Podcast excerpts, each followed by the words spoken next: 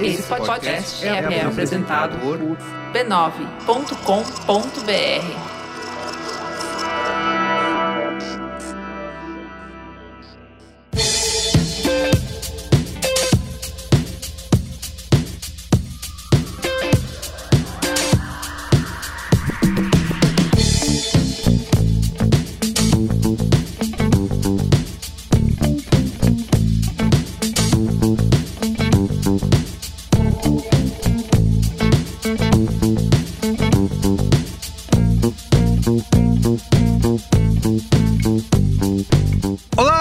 Carlos Merigo, esse é o Braincast número 506.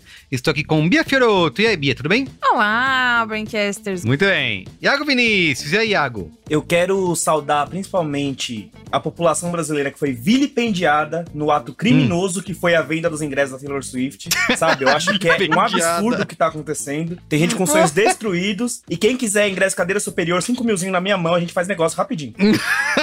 Olha o cambista aí.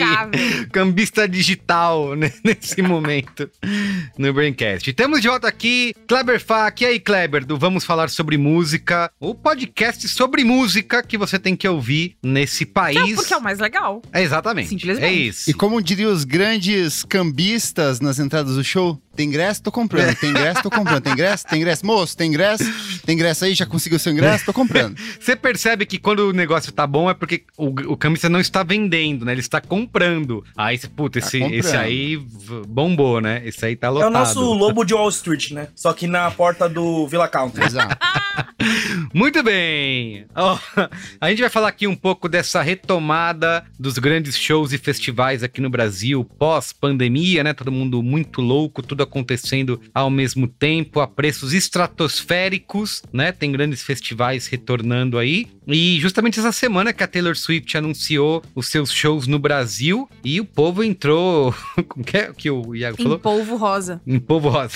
O É. Brasil vilipendiado pela turnê. A maior quadrilha de todos os tempos. Foi o que Isso. E quando eu que gostaria até de dizer nessa introdução da pauta que quando se falava, né, eu até acho que eu contei isso para vocês ontem, né, quando a gente se encontrou ao vivo, que para mim quando fala em cambista, eu penso naquele tiozinho de camisa aberta na porta do show, vendendo. E não, é todo um esquema, né? A- É o Hackerman Foi exatamente, o É o, Hackerman. é o Neil de óculos escuro com uma jaquetona de couro preta hackeando tudo ali. Perfeito, exatamente. Então, quero muito ouvir vocês me contando sobre esse esquema, né? E quais são esses desafios aí dessa retomada de shows e como que a gente faz pra curtir de verdade e privilegiar o fã, que no fim das O fã. É quem importa. Eu, eu digo que já tô até numa idade avançada para grandes festivais. Eu tenho. a- quando eu vejo pela TV, eu sempre quero ir, né? Não, quero muito ir no show, no festival. Mas aí quando eu ligo lá no Multishow, na Globoplay, tá passando ao vivo, eu falo, puta, que Ai, bom ter tô em ficado em casa, casa, né?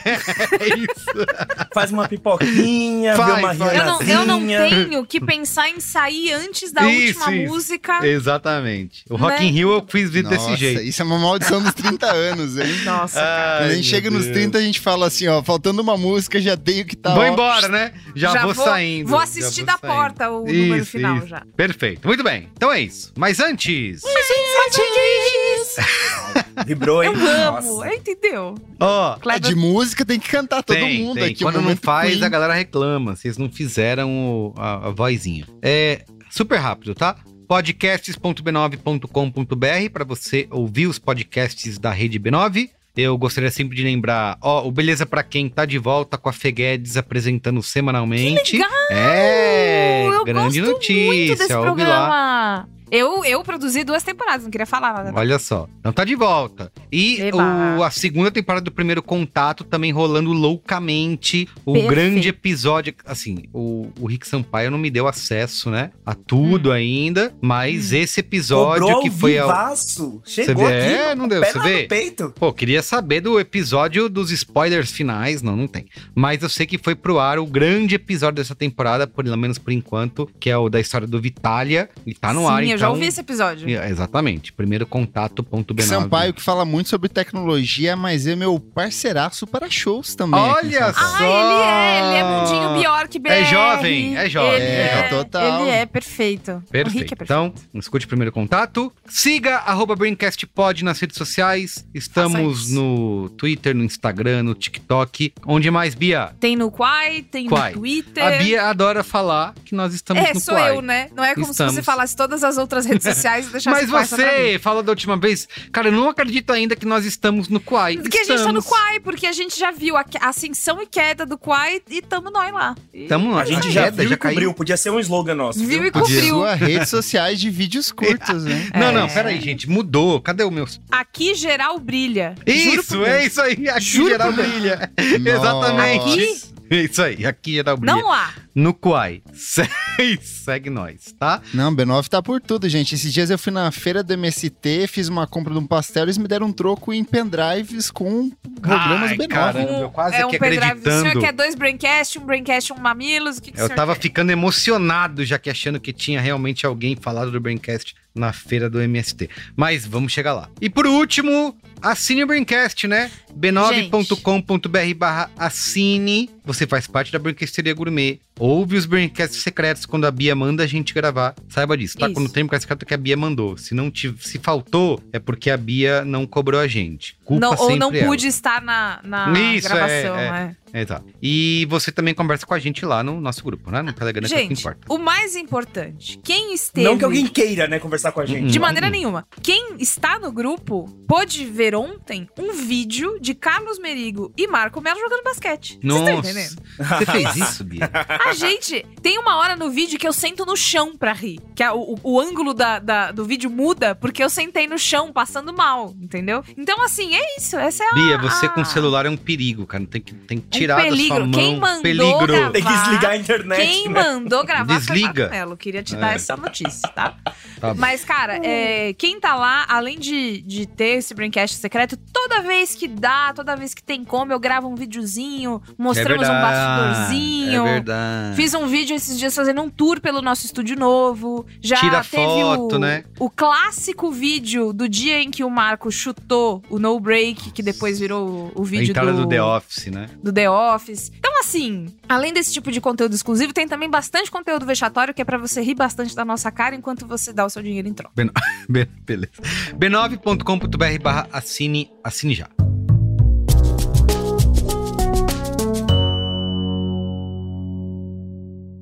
Se você ouve o Braincast, eu sei que está sempre buscando entender mais sobre o universo de conteúdo digital e inovação, né?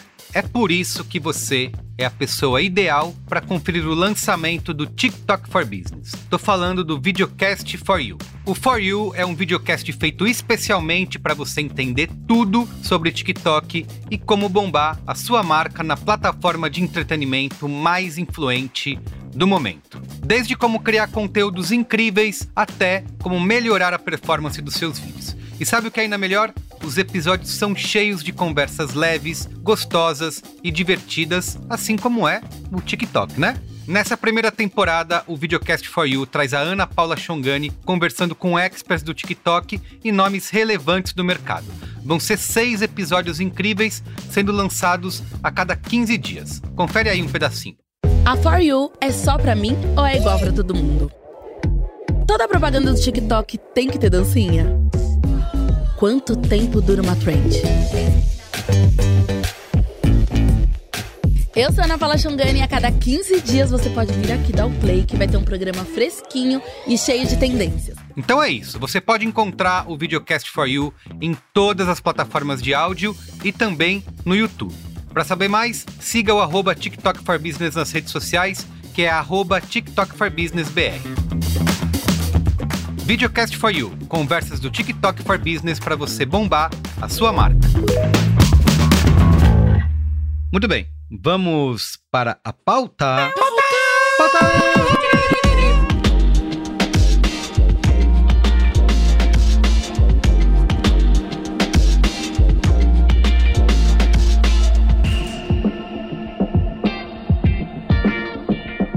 bem, ó, pra gente começar aqui, antes, o, o Iago ele tem toda uma tese pra fazer sobre esse momento que o Brasil passa. Eu vou querer que ele fale sobre isso. Mas antes. Mas antes do mais antes? Mas antes. É, mas antes. Eu Mas queria depois do mais antes. lembrar que a gente viveu um período, né, no mundo sem nada, né? Totalmente presos em casa por conta da pandemia, né? Não tinha shows, não tinha festivais. E aí, com a pandemia dando aquela arrefecida, a galera se vacinando, a OMS lá dizendo, galera, acho que agora já, já dá, hein? Já dá. É, isso tudo voltou com muita força e a minha primeira percepção de que isso aconteceu foi olhando anúncios pelas ruas da cidade, assim, que era dominado por shows e festivais. Falei, cara, não, não dá pra fazer tanto show. Não tem tanta gente assim pra 4 de novembro de 2021 foi a primeira vez que eu saí de casa pra um show e pra discotecar. Tô vendo aqui, ó, ao vivo. Olha aqui, só. Foi uma ação de uma marca de cerveja aqui em São Paulo. Uma grande marca de cerveja. Uma grande marca de cerveja que patrocinou várias É verde? ma- é, casas de shows aqui de São Paulo para que todas voltassem ao mesmo tempo aqui. Foi ao Ai, mesmo que- tempo. que momento, Ah, né? Mas eu queria deixar claro que todas as cervejas são grandes a seu modo. exato. Tá discriminando. Cada exato. uma tem o seu papel, né? Então, tivemos essa volta aí, além da importância pra gente, né? Como é, ter acesso à cultura, os nossos artistas preferidos, também é, é uma fonte de economia, pra economia, né? Gera muito. Uhum.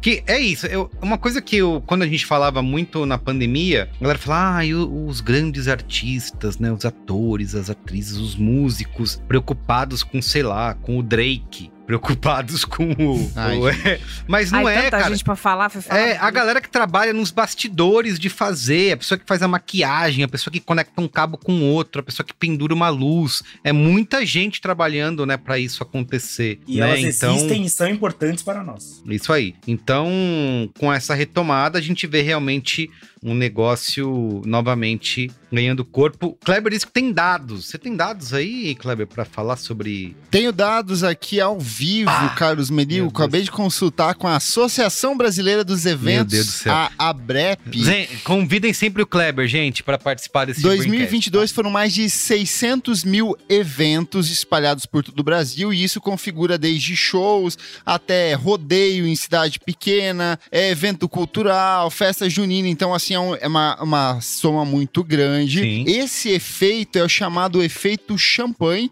que é o nome que vários empresários deram para esse retorno desses eventos aqui nos últimos dois anos. E é, e é celebrado porque é como um estouro de champanhe. As pessoas estão vivendo loucamente, estão marcando shows, estão fazendo eventos, estão organizando grandes estruturas. E em uma entrevista para, o para a revista Exame, o empresário Fernando Altério da T4F falava o seguinte: vamos viver o equivalente a quatro anos em 2022 e 2023 no setor.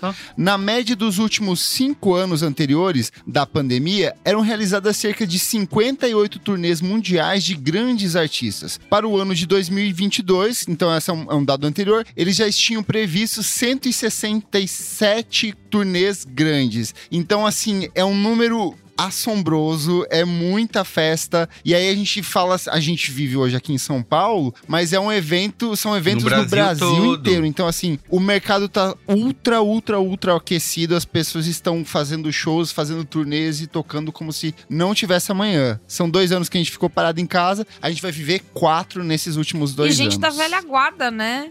O Caetano saiu pra Sim. fazer show, Betânia saiu pra fazer show, Gal fez show até quando pôde. Eu acho que é, bom, é bem importante lembrar que durante a pandemia a gente viveu um, um efeito de nostalgia no consumo de música.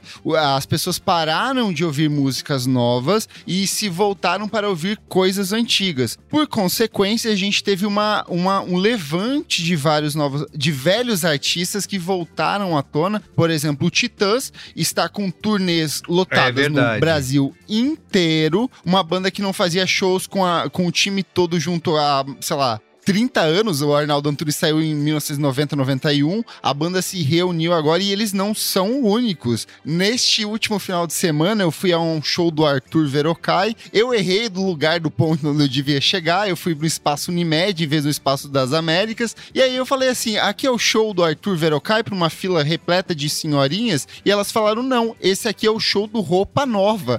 e estava lotado de gente na frente desse espaço. Pera aí, você entrou no show do Roupa Nova você foi, mudou para o local que Não, não, só parei na fila. Eu falei, essa fila gigante dessas pessoas muito cultas deve ser Arthur Verocai, mas não eram, eram senhorinhas a favor do Roupa Nova. Seria muito bom. Não, então eu fiquei lá Confesso- mesmo e fui. Confesso que Teria- fiquei nossa. balanceado pra cantar Dona ao invés de cantar Cigana ou outras músicas do Arthur Verocai.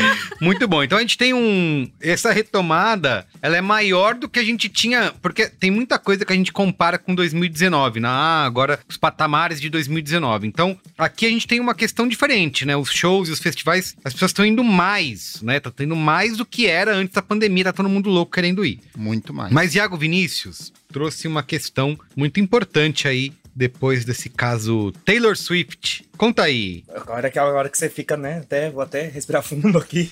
Tava- Respira fundo. Você tem, tem uma tese. Não, mas é que eu acho que a gente tem tido esse, esse processo de aceleração é, que não tem, não, não tem sido acompanhado, parece, é, para quem não tá dentro da máquina, da, da usina, é, que vem acompanhado do processo de planejamento e de preparação, é, como é que eu posso dizer? De uma forma alinhada, assim. Então, de repente, explodiu é, em festivais, explodiu em turnê, explodiu em artistas vindo pra cá. Parece que todo momento tem alguma coisa muito grande acontecendo, muito mega. Aqui em São Paulo, pri- principalmente, a gente tem uma tendência de fazer tudo ser mega, tudo ser explosivo, tudo ser é, gigantesco. E muitas vezes isso sai do controle. Historicamente, isso muitas vezes sai do controle. É, agora a gente tem tido muito mega, muitas vezes. Então tem sido mega, mega. E aí, ao mesmo tempo que a gente tem visto os festivais, principalmente, mas as turnês também, investindo muito em experiência, experiência de consumo. Então não é só que você vai lá ver um arti- os artistas que você adora e conhecer artistas novos. É, eu acho que essa chave trocou um pouco pra você vai lá, ver o artista que você adora e você ainda vai ter um momento muito legal da sua vida. Por acaso vai estar tocando música. Se você gostar de alguma dessas músicas der um match, beleza, lucro. Mas você vai lá tomar uma cerveja, andar na roda gigante, você vai ter experiências. E aí, e, e se vende muita experiência, e essa experiência, muitas vezes, na maioria das vezes, pelo que eu tenho visto de relatos das pessoas tal, não está correspondendo. As pessoas elas têm saído frequentemente muito frustradas de, de- de- dessas experiências de show. São experiências que elas, é, é, por serem internacionais, que elas esperam meses, anos, e juntam dinheiro. É, e, e- isso. e- e fica naquilo, e fica se alimentando um hype ali a partir, depois de meses, mesmo com o festival esgotado, enfim, é, porque o preço também é astronômico. Ah, e quando você chega lá, você tem problemas de organização de fila, você tem problemas de cerveja quente, você tem problemas Problemas de não dá pra ver né? palco. Aconteceu agora é, no, no, no, no festival da Lana Del Rey aqui em São Paulo. É e no. Rio foi num barranco, mas todo mundo adorou. E aqui em São Paulo foi no Novo Anhangabaú, que o senhor João Dória, filho do homem que fez o Dia dos Namorados, achou por bem passar uma betoneira lá no Anhangabaú e achou que isso ia resolver todos os problemas. E ele criou problemas novos. E não, a pessoa não conseguiu é, assistir o show, assim. É, e me parece que muitas vezes é, é muito uma cultura de amadorismo, muito uma cultura de vamos aprender isso fazendo e de trocar a roda do carro com o carro andando e tá tudo certo, isso acontece mesmo, faz parte. Mas muitas vezes existe uma cultura do foda-se mesmo, né? Tipo, a galera vai vir, vai pagar o preço que eu Vai pedi pagar. aqui. é. E, e eu, eu, preciso- eu vou dar o que der pra dar. E se não der também, olha. O importante é o dinheiro que eu vou botar no bolso. É, a gente teve, acho que entra um pouquinho nessa também, ah, o Lula Palusa desse ano, que foi um problema de cancelamento. O Lula Palusa, que é um festival mais estruturado, que é um festival que tá, me parece, mais bem resolvido, talvez menos que o Rock in Rio, mas é o que tá mais, assim, azeitadinho. Teve um problema horroroso de cancelamento, que chegou a ficar vergonhoso. É, foi muita coincidência pra ser coincidência. Parece que é muito um- uma coisa de fazer a moda caralho, porque a gente precisa consumir quatro anos em, em, em quatro dias. Ah. E tá, tá, tá passando um pouquinho além. O que eu tenho visto é que, assim, o pessoal tem gostado de, fazer, de ir pra festival, de ir pra show grande, tem, tem, tem se habituado cada vez mais a fazer isso. O pessoal tem se habituado a estar em um show por mês. Eu não sei de onde tem vindo o dinheiro, mas eu também não vou questionar, porque a última vez questionado, a pessoa acabou presa e sem um dedo. Mas. Gente! Caraca! É o Lula? Parabéns! É o Lula? É, o Tô sempre Lula? falando do Lula. É. Cê- cê- A Mas- dúvida é: será que o Iago falou do Lula? Sim. Sempre. Ah, o Iago está o falando da da Taylor tirinha- Swift, mas na verdade, na é- verdade. É o Lula. É o Lula. Ele tá sempre falando do Lula. It was Foi só o Lula. Lula ser eleito que a Taylor Swift veio, né? Você vê só Como ele promete, conforme prometido. Pô, Como ele prometeu. Vermelho 13. Ah, é que ela tem essa coisa do número 13, né? Tem. É verdade. É. E aí eu fico, eu fico nessa, assim, tipo, é, a minha questão é, pelo público, isso que nós estamos vendo agora vai continuar. Talvez vai arrefecer um pouco, porque a gente vai, enfim, ter outras prioridades na vida. As pessoas, elas casam, elas têm filhos, elas viajam, elas não ficam só indo atrás de diva pop. É, Al- al- algumas. Algumas. Mas eu fico na dúvida de como o mercado vai responder a isso. Porque também tem um problema que é eu pelo menos tenho visto os artistas que vêm do exterior muito preparados e muito entregues para fazer uma coisa legal aqui, porque o Brasil é um ponto importante, é uma praça que mexe muito com o Melhor lugar das pra fazer shows. É E- mesmo? E, e eles mesmos têm saído muito frustrados, É. assim, com, com, o que tem, com o que eles têm vivido aqui. É, assim como o baterista lá, o produtor da Lana Del Rey, esse foi o caso mais é, de inflexão. Mas nazista a gente trata assim, rouba celular mesmo e dá soco na cara. Tem que É ser isso. assim. Mas o que, que é um celular pra quem pode andar na catacumba do Cristo Redentor? Eu nem sabia que tinha catacumba do Cristo Redentor. É, nem Só eu. ela e o Gugu. Mas, E o Didi, o Didi também já foi lá. O Didi também, é verdade. Só pode ter duas sílabas, né? Didi, Laná e Gugu. Meu Deus! A gente descobriu alguma coisa aqui, hein? É que eu fiz letra. Mas beleza. É, a gente só vai seguir com a ali. pauta por- porque a gente tem É medo que silenciem a gente. é tipo Gu- grau. É aquele clássico tweet, Gugu lança rede social, Gugu e twitta, Gugu, Gugu. Gente, a Bic morreu, Deus né? do céu. Favor. Não, eu queria, antes do, do Iago continuar, só- você falou isso do. Como que assim, o Brasil é o melhor lugar pra fazer show? Qual é? Vamos lá. A gente, eu, eu acho que amarra um pouco com a questão do que o Iago falou. O público brasileiro, ele é muito apaixonado, nós somos passionais. A nossa relação com música é muito forte. Então, assim, a gente não é um ponto tecnicamente é, favorável para o mercado de shows. Pode ver que quando um artista internacional ele anuncia uma turnê global, a turnê engloba Estados Unidos e Europa e no máximo uma Austrália. Então a gente é meio que uma rota fora de mão para esses artistas virem para cá. Porém, quando esses artistas vêm de, sei lá, 5 em 5, de 10 em 10, de 15 em 20, a gente se entrega. Uhum. O público brasileiro, ele canta mais alto do que o próprio artista. O artista, às vezes, tem até uma compilação no Twitter que pegaram vários momentos de shows que o artista começa a cantar e faz um. ele dá uma suspirada de riso porque é muito forte a emoção do público brasileiro. A gente tem uma rivalidade com a Argentina também no mercado de shows, porque a gente compete para ver quem tem a plateia mais animada. Ah. Então, assim, tem toda uma coisa de uma entrega do público brasileiro que é muito grande, assim. Então, muitos artistas, vale falar assim, o, o pagamento que é dado de cachê para esses artistas aqui do Brasil é menor do que normalmente eles receberiam lá fora. Isso responde, por exemplo, por que, que no Lollapalooza desse ano vários artistas cancelaram? Porque o valor aqui é um pouco menor, a negociar até é outra, o valor da multa é menor, o, o custo dólar real é outro, mas os artistas vêm pra cá porque existe uma pressão muito grande do próprio público brasileiro. Tem até o meme do Please Come to Brazil, É que é uma mobilização do público brasileiro no Twitter para que as pessoas venham pra cá. Só que esses artistas, quando vêm pra cá, eles se surpreendem. E eu não tô falando só de grandes artistas. É, eu, eu sou muito mais universo independente. Então, às vezes, por exemplo, no Primavera Sound São Paulo do ano passado, quando a Mitski, que era uma artista mega desconhecida, subiu ao palco e o público dela inteiro cantou todas as músicas do início ao fim do show, sem deixar ela ouvir a própria voz, eu acho que demonstra um pouco do quanto a gente gosta de música, a gente é apaixonado por música. Então tem um, um retorno para esse artista que é muito mais emocional do que financeiro. E aí, voltando para essa questão do, da Lana Del Rey, do que rolou, quando esse cara que era o produtor dela, o técnico de som, falou aquelas barbaridades xenofóbicas ali nas redes, outros artistas internacionais que passaram pelo Brasil compraram as nossas dores e falaram: cara, você tá falando uma merda absurda, porque o público brasileiro é o melhor público do mundo. E aí já virou meio que uma praxe. Por exemplo, o Coldplay veio pro Brasil recentemente, trouxe o Church, que é uma banda britânica mega pequena, e o Church veio pra cá e no dia seguinte que eles fizeram um show aqui no áudio, na áudio, o, o- um dos integrantes falou assim: talvez esse seja um dos melhores shows que a gente fez na nossa vida. E isso é uma constante. A gente gosta muito de música. Então a gente tem essa relação nossa com música, com festival, não é aleatória, porque a gente de fato se entrega pra curtir e aproveitar a música aqui no Brasil. Mas uma coisa que eu tenho. Por isso que, eu, assim, o, o que tem me feito pensar que talvez a gente tenha tido, tenha pegado gosto por esse formato, por essa forma. Eu vou chamar de festival, mas tô dizendo assim: é, esses mega eventos que são meio combinados com experiência e tem backdrop pra você tirar foto instagramável. Instagramável. E grave, Instagramável. e grade e, e pista premium. É porque Não, a peraí. gente teve, E por como exemplo. que a Bia fala? É... Bia, como que você falou outro dia? Ah, é, não. Porque tem isso, a gente vai nessas coisas, a gente de comunicação tá muito acostumado, né? Ah, não, porque aqui a gente vai ter uma experiência imersiva é, para você, e é sempre uma tapadeira pintada, né? É sempre um papelão, é sempre um... Ah, o ambiente é instagramável. Olha, Tem uma projeção Teve uma na... coisa que eu vi hoje, que eu vou falar muito por alto, tá? Que era É. assim, experiência imersiva de uma série. Hum. E aí a foto da experiência que vai acontecer, eu não estou brincando, eu vou mandar no privado pra vocês. São três tapadeiras com o rosto de uma pessoa impressa. Ué, esse de papelão. Imersivaço. Experiência imersiva das eleições, né? Então assim, por todos e aí lados. assim também. Então tá bom, então me fala uma experiência imersiva que seja satisfatória. Mano, eu não sei. Vocês que cavaram essa cova pra vocês mesmos, entendeu?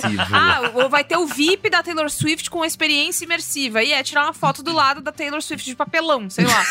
É, é, é dureza. E aí, É o como o and Kleber falou, a gente é.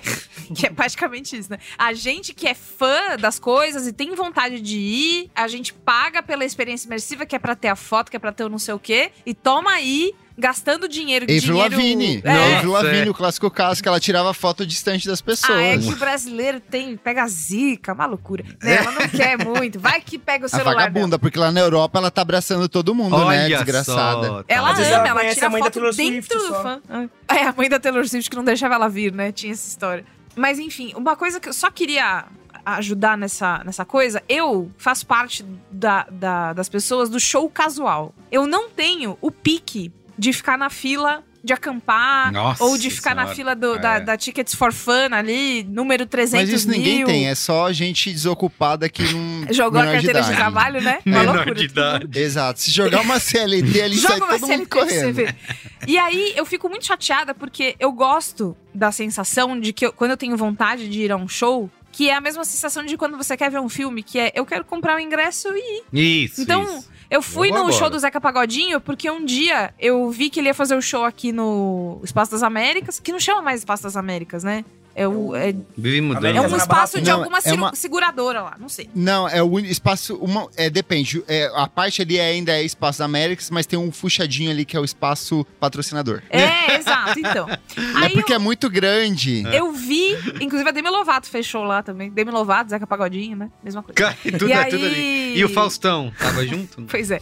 E aí, quando eu vi que ia ter o show, eu entrei no site, eu comprei o ingresso E e foi. eu fui ao show, né? Nossa. Simples. Mas você sabe que isso é um problema? Porque a gente vive hoje, por conta da pandemia, é, o dólar foi lá em cima. Obrigado, Bolsonaro, por colocar lá e salvar o Paulo Não Guedes. agora, hein? Mas Caiu o dólar foi lá em 10% cima. nos É, não últimos agora, seis agora caiu meses. 4 e pouquinho, 4,80 e pouco. Olha aí. Escolhi É. hoje cedo aqui. Por que será? É, Por que mas será? Por que a será? música brasileira virou uma alternativa. Isso foi uma coisa positiva. A música alterna- brasileira virou uma alternativa ao público. Tanto que entre 2021 e 2023, a gente teve uma nova onda de festivais brasileiros. Todos eles têm meio que uma vibe meio hipster branco da Santa Cecília. Todo mundo. Sim, todos têm. Todo mundo bala desejo meio três que vezes o- sim, né? Exato. É, três vezes sim, sim, sim, sim.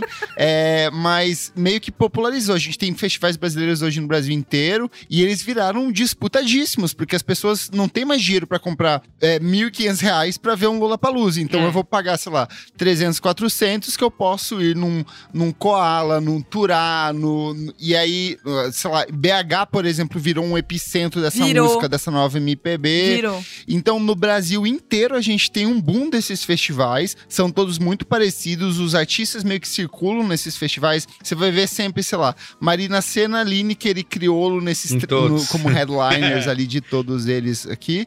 Mas é muito louco. E esses festivais são disputadíssimos. As pessoas, tipo, o, o Koala, por exemplo, ele é esgotado em todos os. O Koala era um festival de um dia. Uhum. Ele virou um festival de dois dias, ele virou um festival de três dias esgotado. E a mesma coisa acontece com os grandes é, nomes da música brasileira. Maria Bethânia Caetano é uma coisa completamente impossível de você comprar um ingresso Caetano hoje em Veloso. dia. Não Caetano. Veloso, Gilberto Gil, é, a turnê que o Milton Nascimento Jorge fez Ben. no ano passado tava esgotada. estádio, então, né? assim, Foi. É, em estádio. estádio, é sempre bom lembrar que o Brasil é o país que mais consome a própria música depois dos Estados Unidos. A gente ignora completamente toda a comunicação latina, a gente não ouve música latina. É. Bad Bunny, por exemplo, que é um grande fenômeno da música mundial, ele é ridículo aqui. A gente não consome Bad Bunny. Eu queria muito ver um show desse filho da puta aqui, mas a gente não ouve. Então a gente ouve o quê? As coisas brasileiras. A gente ouve a Anitta, a gente ouve Ludmilla, a gente ouve todas essas coisas. Então, nosso mercado, o próprio mercado brasileiro de shows brasileiros, ele é ultra aquecido. A gente Amigo, tá o gastando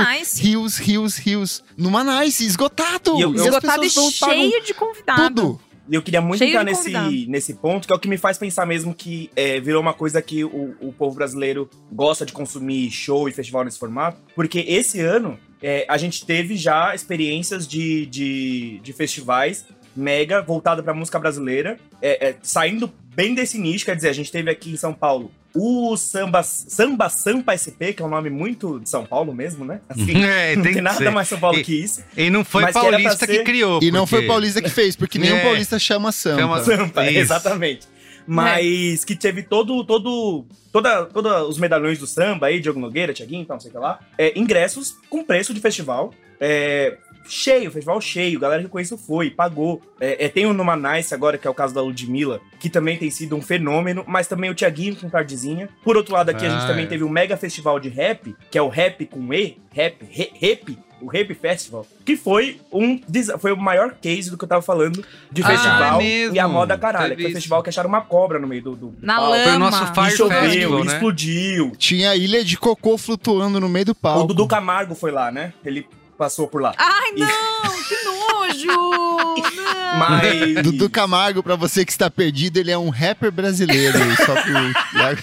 Um dos maiores. Não Os maiores rappers Google. brasileiros- Nunca pesquise isso no Google na sua vida. Nossa, é, que ele tem um costume de jogar as toalhas atrás do micro-ondas. É uma rima muito famosa dele. Ai, que inferno. Mas, mas é isso, assim, é, é, tá expandindo para os outros públicos, as pessoas querem é viver esse dia, essa coisa, ter uma tarde e tal, não sei o que lá. Um dia é, entrega ao festival, mas quando é, a coisa sai errada, assim, do mesmo jeito que o brasileiro dá, de braço aberto, dá com as duas Ele mãos toma. e com carinho, ele toma. E Ah. aí, quando o pessoal se dana, é, é, é, os fãs da Taylor Swift hoje estavam já pensando em marcar ato na frente da, da, da, da, da tiqueteria. Gente. Esse Rap Festival foi uma loucura. Os artistas foram Ah, todos cancelados porque eles aceitaram participar daquilo. Existe um- um- uma raiva que é, ela me preocupa um pouco, assim, porque não me parece que tem sido acompanhada uma disposição de fazer melhor. E aí, é, é, Kleber, eu queria muito entender, você até que é uma pessoa do métier, você que Do. circula nesses ambientes, se, se a tendência é realmente a coisa se, Paula se Lavigne, profissionalizar, ou se é, é, vai ficar desse jeito mesmo, vai desaturar, a galera vai é, topar o que vier. Porque assim, ter os shows e os shows estarem caros. Bom, demanda e oferta, né? As pessoas estão pagando e estão indo, estão fazendo, e tá acontecendo, tá rodando. Mas é, eu queria muito que a gente não passasse vergonha, né? Se é um mercado, por que passar vergonha? E se, é, se passamos vergonha, por que tem mercado? Eu comparo muito esse movimento dos preços de ingresso no Brasil ao próprio governo Bolsonaro, no sentido de que eles tensionavam o quanto eles podiam ir no discurso deles. Ah, e hoje vamos fazer um vídeo emulando o nazismo aqui, vamos ver como é que vai ser, sabe? Até onde a gente pode ir. Opa, a galera aqui aceitou, então vamos esticar um pouquinho mais. Então, hoje nós vamos cobrar 2.500 reais, amanhã nós vamos cobrar 3 mil, amanhã a gente vai comprar 3.500. Por enquanto, o que eu sinto é que as pessoas estão pagando. Quer dizer que essas pessoas têm dinheiro? Não. O que mais tem hoje em dia, e é uma coisa que eu acho criminosa e que eu peço a Santa Erika Hilton que investigue, é essa relação entre os bancos e festivais de show brasileiro. Porque o que acontece? A gente tem um novo festival surgindo, vem um banco e fala assim: vamos fazer uma pré-venda no meu banco? E aí vai um monte de adolescente de 16, 14 anos, abre conta num banco, você tem a menor condição de entender o que, que isso significa para comprar um ingresso e aí compra esse ingresso, parcela em, sei lá, 24 vezes pagando juros, e aí a pessoa já começa a vida dela adulta completamente endividada. Então, isso é uma constante em todos os festivais brasileiros e eu acho isso criminoso. Isso não pode acontecer. Eu não posso fazer isso. Por outro lado, a gente tem uma, uma instituição muito sólida aqui nesse país que se chama Procon. E eu realmente acredito no Procon. Procon é uma das coisas que de fato tem atuado nesses momentos. E aí o que eu recomendo às pessoas, se você sentiu que você está sendo lesado, vá lá e, e requer os seus direitos posteriormente, porque é uma coisa que você vai reaver esses dinheiros aqui todos. Mas a, a, nesse atual momento, o que eu sinto é que as pessoas, eles, a, as organizadoras de shows estão tensionando esse limite, sabendo quanto pode cobrar, o quanto eles podem se aproveitar desse desejo desse público que é apaixonado por música e é, o Senado, deputado e afins meio que estão distantes disso. Eu acho que isso é de fato uma coisa muito complexa, é uma coisa que de fato deveria ser decidido aqui, mas por outro lado, a gente não vive, por exemplo, o que acontece no mercado norte-americano. Que o mercado norte-americano, sem citar os nomes das, das marcas específicas, mas imagine assim: eu tenho uma, uma produtora de shows que se chama Nação ao Vivo.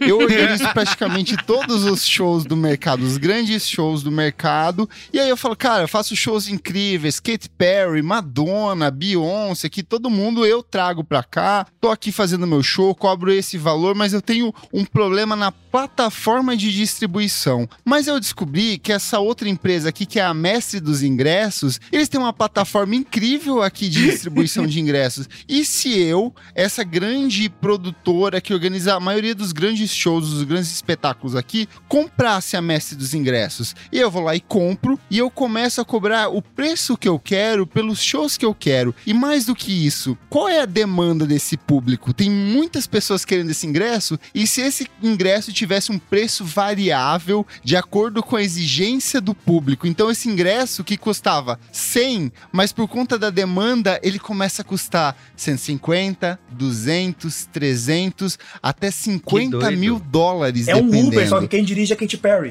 Exatamente. e ela cobra o preço que ela quiser para cantar o Roar para você, ou para cantar o Kiss Like, sabe? Todas essas coisas.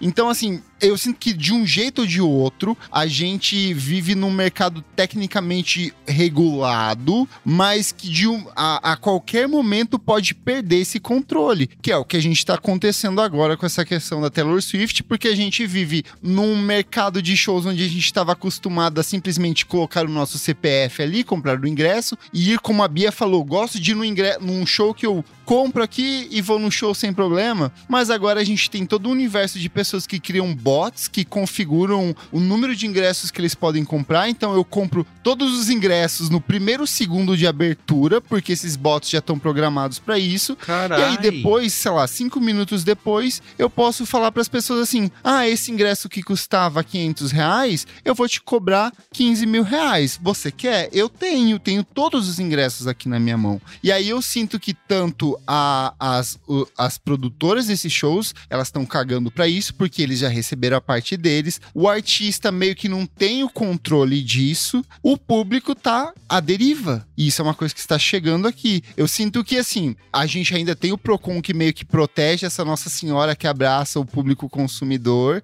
mas a gente tá falando de outras tecnologias, outros modelos de consumo, outras coisas, que é uma coisa que já contaminou o mercado norte-americano, tá contaminando o mercado europeu que tá vindo para cá agora. Que rolou também. hoje, né, Kleber? O, o Procon de São Paulo notificou a tempo para diversão aí.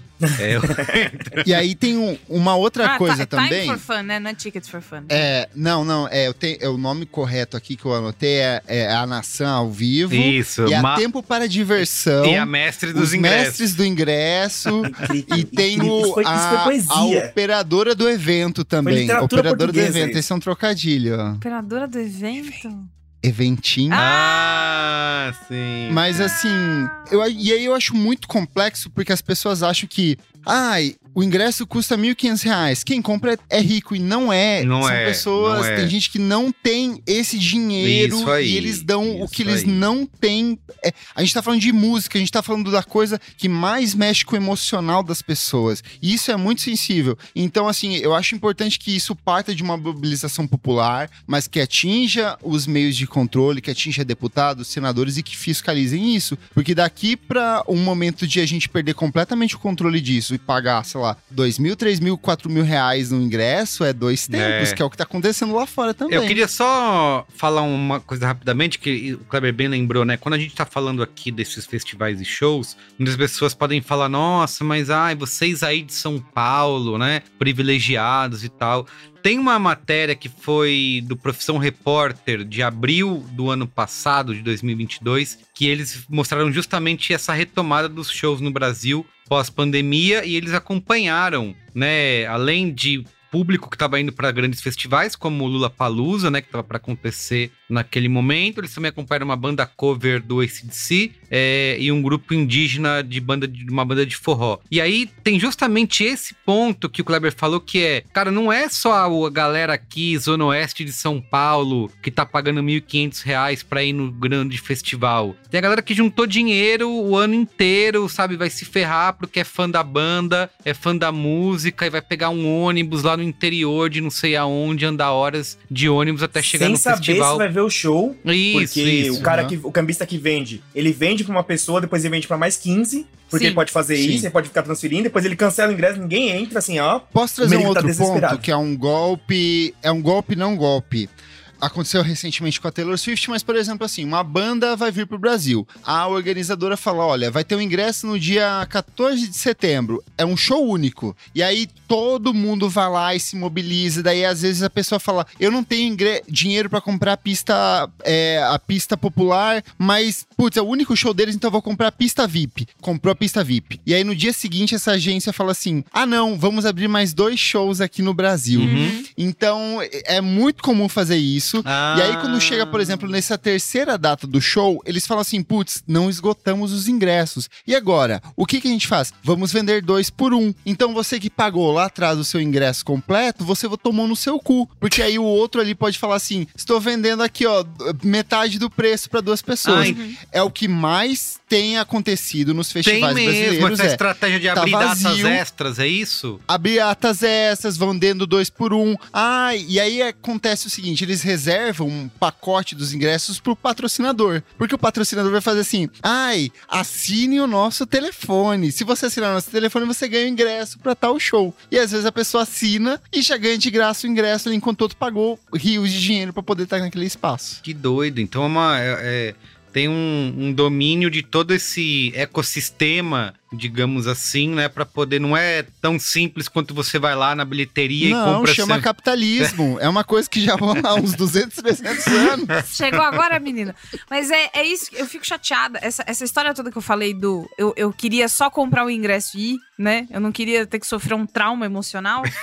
e essas pessoas muito novas, né? Então, assim, eu moro muito perto aqui do, do estádio do Parmeira, né? Então, não é raro, desde antes da Taylor Swift, Desgraça. quando o BTS veio fazer show aqui. Quando o BTS veio fazer show, teve briga da PM com meninas de 16 anos, porque elas quiseram acampar faltando um mês pra abrir o, o- o- a venda de ingressos. Porque elas sabem que. O do Justin Bieber eram seis Isso, meses. Ah, é verdade. isso, Teve isso, gente isso. lá, As né? pessoas largaram É, a vida foi. pra viver de um ingresso. Foi. Caralho. Então, assim, é, não é raro a gente ver barraca, não é raro a gente ver é, depois. é, é, sempre tem uma coisa aqui no prédio que é eu desço lá pra pegar encomenda, alguma coisa, o porteiro fala assim: baixou a polícia aí no Allianz, hein? Aí, o que, que aconteceu? E aí, A geralmente tem A a, dona ver Norma. com. Ah, aqui é, É, e 100%. vale, um, vale uma, uma explicação aqui pra quem tá ouvindo, porque o que rolou essa semana da Taylor Swift era: tinham vários jovens adolescentes acampados ali na frente da bilheteria, esperando abrir a bilheteria do ingresso, sem policionamento nenhum, sem nenhum órgão acompanhando isso. E o que acontece? Tem um monte de gente ali, uns gayzinhos de 16 anos. Aí vem um cara de 40 e poucos com um pedaço de, de ferro na mão e fala assim: Eu vou passar na sua frente. Caralho, e é pronto. assim. Lógico que E vai é passar. uma responsabilidade. Cara, e é uma. É, é,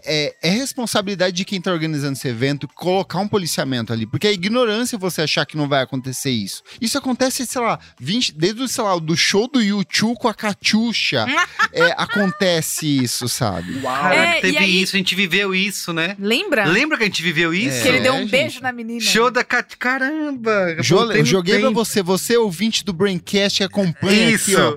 Que Gente, baixava horrores, do site do não é Braincast da nos anos época. 2000. Isso, era isso, era essa, essa pessoa. Ela, ela lembra desse Também show não era da minha, Iago. Eu tô só inventando aqui. Sou jovem. O... Gente, todo mundo sabe que o Kleber nasceu em 2002. Exato. Obrigado. Que eu ia falar, que eu queria ouvir de, você, de, de vocês, todos, mas mais, mais do Kleber especialista. E aí, Ela não E é- aguenta mais Bia- ouvir a nossa a, voz. A todo dia a gente tá educação da gravando Bia foi agora. ótima. Não, eu queria ouvir de quem entende, mas claro, se vocês que não sabem nada. Os quiserem curiosos aí opinar, podem falar Estamos é, também. todos podem aqui, falar, estamos mas todos eu aqui prefiro ouvir em quem volta sabe. do Kleber. Mas tá certo, tá certo. é, o, o, o que eu fico olhando a longo prazo é, quanto mais essas coisas acontecem, menos vontade eu tenho de ir em show.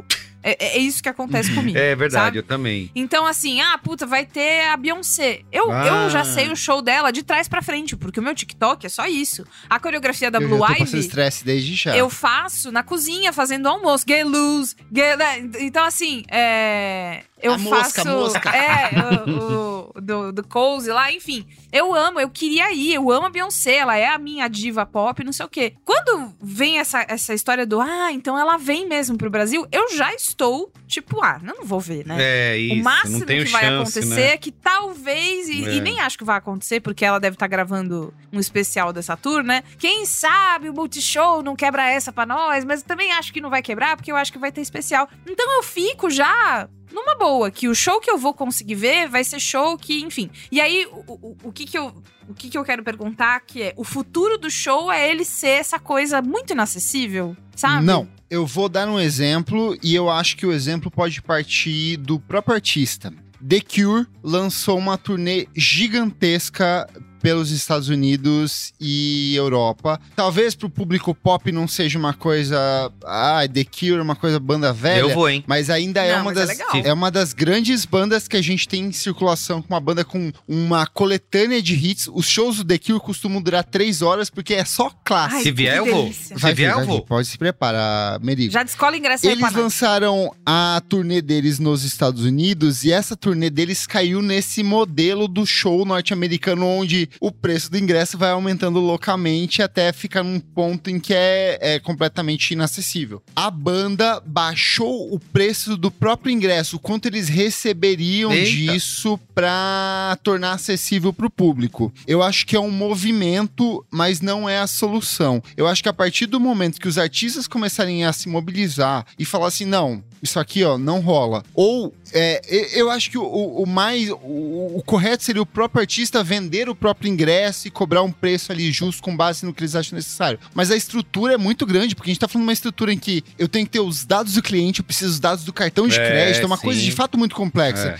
Então não é por acaso que essa, essa a empresa do, do mestre dos ingressos é tão popular. É porque tem uma estrutura ali por trás. Mas eu acho que esse movimento dos artistas de refrear. Eu lembro que a Taylor Swift tinha antigamente descontos para quem era do fã clube ou quem assinava uma categoria X da, das modalidades dela ganhava um, um desconto um pouco maior. Eu acho que o- esse movimento dos artistas pode ser interessante, mas ainda assim eu continuo achando que é uma coisa política. É a mobilização do, popo- do, do, do povo, do público consumidor, em colaboração com vereadores, deputados, senadores. Política pública. Que é o que aconteceu lá fora. É política pura, gente. Não tem como, porque a gente não consegue refrear isso. Então, assim, ai, o público da Taylor Swift vai se mobilizar na Paulista. Acho super válido.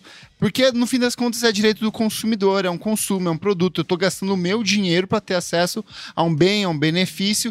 E aí é um, é um erro histórico da gente achar que cultura não é um bem que deve circular É. entre as pessoas. É, é uma visão muito elitizada quanto a cultura tem que ser disponível para todos e para todo mundo. Então, assim, tem que mobilizar, tem que ativar órgão, tem que entrar na justiça, tem que perder seu tempo. Às vezes você pode perder o show que você quer ver, mas eu acho que você tem que muito batalhar pelo seu ingresso, pelo direito desse ingresso por um preço justo, assim. Cara, mobiliza, chama os amigos, vamos mobilizar, pagar todo mundo um advogado junto aqui, porque não pode continuar assim. E aí, assim, a gente vive num paraíso chamado São Paulo, hoje em dia, onde a gente tem acesso a muitos shows. Mas outros lugares no Brasil, por exemplo, turnê da Beyoncé, vai vir pra onde? Rio, São Paulo e, sei lá, Florianópolis, como foi na última turnê, não vai. Nordeste não vai ter acesso a isso. A gente tem que ter esses pontos para circular, a gente tem que ter espaços que sejam seguros para circulação. São Paulo a gente não tem isso. O, o autódromo de Interlagos Nossa. não é um lugar feito para É shows. horrível. Isso é absurdo. Eu acho isso aqui uma, uma das Mas eles coisas. estão reformando, não estão, Kleber? Estão pro The Town, que vai rolar agora. no cu, Carlos Merigo. The Town não, não, não, não é. É uma pista. Gente, é literalmente, estamos falando de uma pista de corrida, no meio de um barranco. É, é horrível. Não me importa o quanto o Medina falou que vai ter uma sala de imprensa Ele confortável. disse. A coisa tem que ser plana. Tanto que volta e meia volta a discussão no Twitter de horrível o lá. quanto o Anhembi no Primavera Sound foi um evento gostoso de curtir, porque tinha acesso fácil ao metrô, era um evento com acesso a cadeirante, com todo mundo ali circulando tranquilo.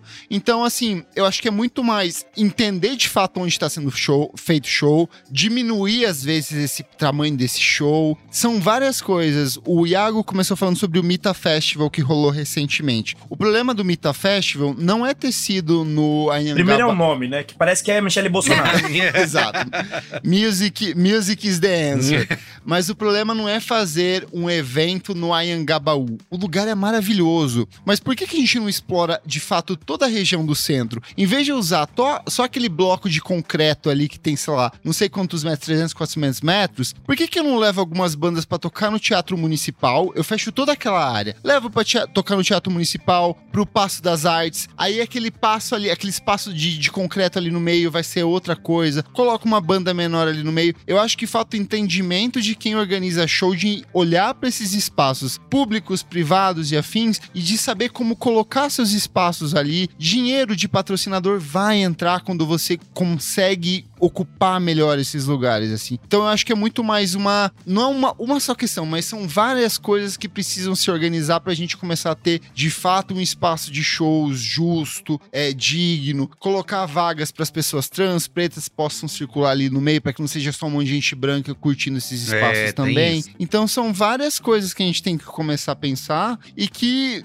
a galera que tá organizando, que tá ganhando dinheiro, não tá pensando, porque está recebendo dinheiro no fim das contas, né? Eu queria falar dois pontos, né, para vocês discutirem. Primeiro, isso da reivindicação que o Kleber falou, que eu acho que é um lance que, se cara, se for fã da Taylor Swift fechar a Paulista para discutir, vai ser ridicularizado, né? A maioria vai falar: ah, olha só, o Brasil nessa O Brasil situação do jeito que tá, que e o tá adolescente gente querendo, ver a show. loirinha. É, então acho que tem esse ponto, mas é que o Kleber falou, é uma questão de direito do consumidor, né, que tem, tá tendo abuso por conta disso. E o outro ponto que eu ia falar, que eu fui num evento que anunciou uma colaboração do The Town, do festival do The Town, e aí eles falam, né, de todo o, o, o esforço que eles estão fazendo para diversidade, para dar acesso às pessoas, para tudo mais, né? E aí alguém perguntou, foi até um jornalista da revista Raça, não desculpa, não lembro o nome dele, mas ele falou: legal, tudo isso, muito bonito. A Isa foi anunciada como uma embaixadora do festival, mas ele falou: mas e as pessoas para frequentar um festival desse? Porque ainda você vê as imagens do Lula Palusa, do Rock in Rio, é só cabeça branca, só gente branca é, lá. Como que essas pessoas vão poder ter acesso ao festival e realmente poder frequentar? Tem algum tipo de política afirmativa para isso? É, o- a resposta é, foi bastante evasiva, acabou, ah, não, estamos vendo tal, a gente sabe que é um problema, estamos tentando resolver, né? Então, acho que tem isso também ainda, né? A gente vê esse esforço ESG aí das marcas e dos festivais, mas o acesso ainda não existe, né? Quando você vai ver o público que tá lá no festival, realmente é só para os mais privilegiados, né? Ainda que tenha muita gente lá que tá se ferrando para pagar ingresso, dividindo em 12 vezes, enfim. Existe um festival aqui no Brasil que se chama o Baticu.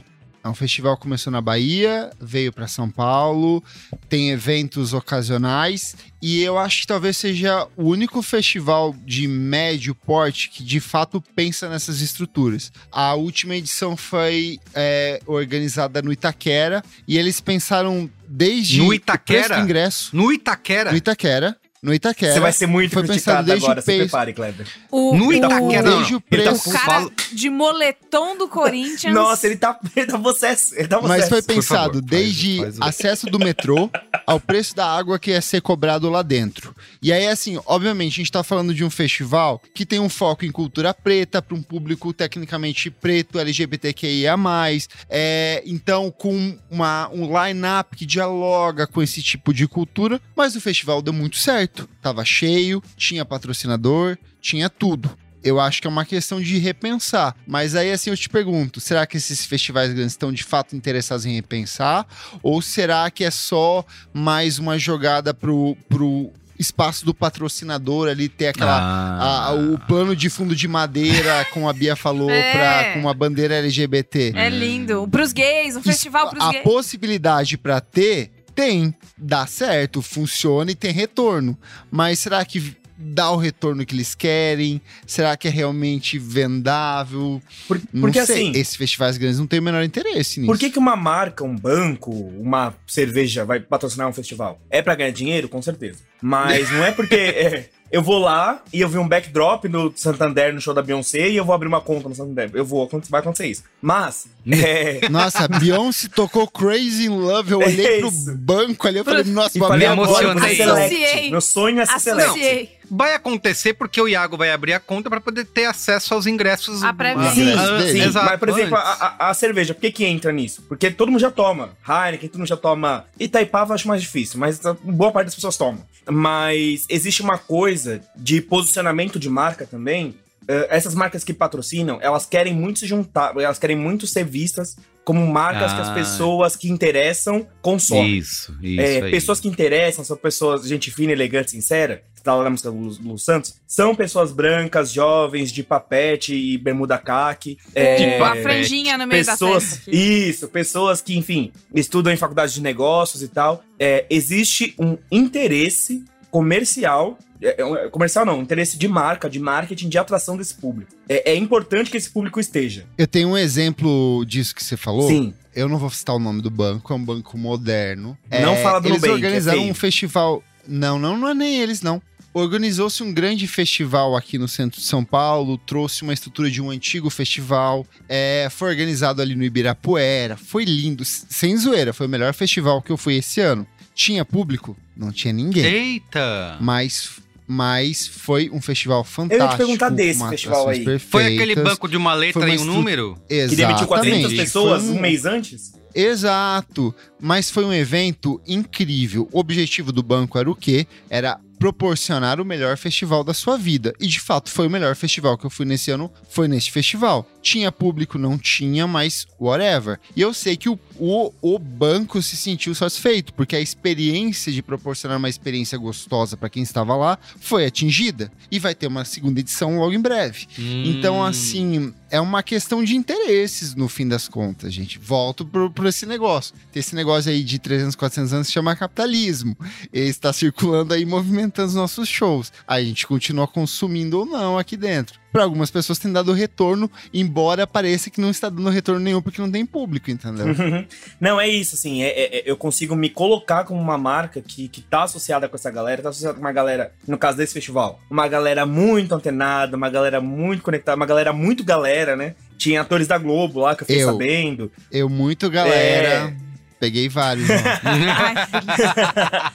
E aí, e aí entra é, é, um pouco nessa questão da, da, da diversidade. Putz, vamos, vamos investir pra trazer um público mais diverso. Porque é isso, se você abre mais. Tem esse debate, né? Toda vez que vai ter um show grande aqui no Brasil é Morumbi ou Allianz Parque. É, porque o Morumbi cabe mais gente e no Allianz tem mais essa coisa que ninguém sabe o que significa direito, que é a estrutura. O Allianz tem mais estrutura pra receber um show melhor e tal, não sei o quê. Ah, e a diferença é de, sei lá, 20 mil pessoas. Mas. É, existe uma coisa de que no Morumbi é menos premium, porque o Allianz é aquela coisa, é do futuro. O Allianz é, um estádio de arena, Dubai. né? É né? arena moderna, é arena, né? exato, não é estádio, é, arena. É, e aí, ah, existe uma- um jogo de interesses ah, muito grande que é para os artistas viabilizarem o, o sonho deles de música, o que eles planejam para música, o que eles projetam para música, ah, o espaço que eles vão ter para realizar isso, para colocar isso no mundo, muitas vezes vai ser esse, assim. É, eu acho que é o caso, muito desses grandes artistas que estão vindo pra cá agora tal. É, eu vou dar um exemplo que vocês vão rir da minha cara, mas é que eu aprendi isso com a Maria Rita mesmo. A Maria Rita, uma vez, ela foi muito questionada por causa de preço de ingresso, porque ela tem um preço de ingresso um pouco mais salgado, tal, não sei o que lá.